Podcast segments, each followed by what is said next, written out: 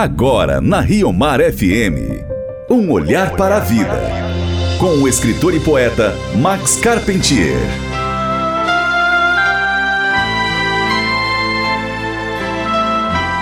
Vintes, falemos hoje um pouco sobre a Epístola de São Paulo aos Romanos. Essa epístola foi escrita pelo apóstolo durante a terceira viagem missionária, quando ele ficou três meses na Grécia, em Corinto. Esta carta aos Romanos difere-se das outras porque não é motivada por circunstâncias ou perguntas das comunidades, como acontece com as epístolas aos Coríntios e aos Gálatas, mas expõe a posição teológica e pastoral do autor principalmente na parte que se refere à justificação, isto é, à amizade com Deus. Paulo diz que é pela fé, exclusivamente, que se alcança a amizade com Deus. Com isso, ele não quer dizer que rejeita todas as obras. Rejeita aquelas que contabilizamos para as apresentar a Deus como mérito com a finalidade de impor-nos ao Senhor. Mas realça o valor daquelas obras que são frutos autênticos da caridade, do amor fraterno, como atuação que surge da fé e da graça. Paulo mostra que todos, pagãos e judeus, estão sob o pecado. Os judeus têm a lei, mas a lei faz apenas conhecer o pecado. O que realmente justifica a pessoa é a promessa de Deus aceita na fé, como mostra o exemplo de Abraão. Com a vinda de Cristo, todos, judeus e pagãos, estão na mesma situação e recebem a certeza da salvação pela adesão a Cristo.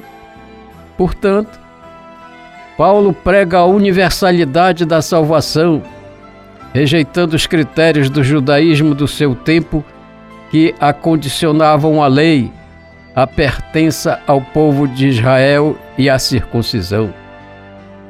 Deus mandou seu filho Jesus para salvar a todos, restabelecendo o que foi desfeito desde o primeiro homem.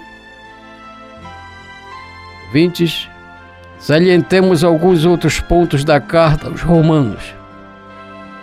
Paulo nos lembra que, aos olhos de Deus, temos valor muito além das nossas obras se a nossa vida, por mais limitada que seja, está em harmonia com Cristo. Ele nos deixa compreender que a justiça de Deus não é fiscalizadora, mas ajustadora, isto é, ela torna justo quem não é justo, desde que pela fé na graça manifestada em Cristo, a pessoa se entregue a Ele. Então, a justiça de Deus, ouvintes, não consiste em contabilizar e cobrar, mas em realizar uma nova criação. A última parte da Epístola aos Romanos contém orientações práticas para a vida cristã. No capítulo 12 está escrito: Não vos conformeis com este mundo, mas transformai-vos, renovando vossa maneira de pensar e julgar, para que possais distinguir o que é da vontade de Deus, a saber, o que é bom, o que lhe agrada, o que é perfeito. Ninguém faça de si uma ideia muito elevada mas tenha de si uma justa estima, de acordo com o bom senso e conforme a medida da fé que Deus deu a cada um. Somos em Cristo um só corpo, e cada um de nós membros uns dos outros.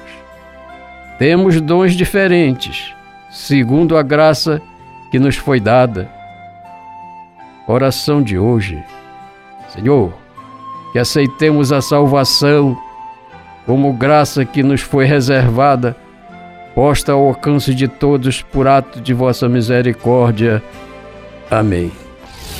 Você ouviu Um Olhar para a Vida, com o escritor e poeta Max Carpentier.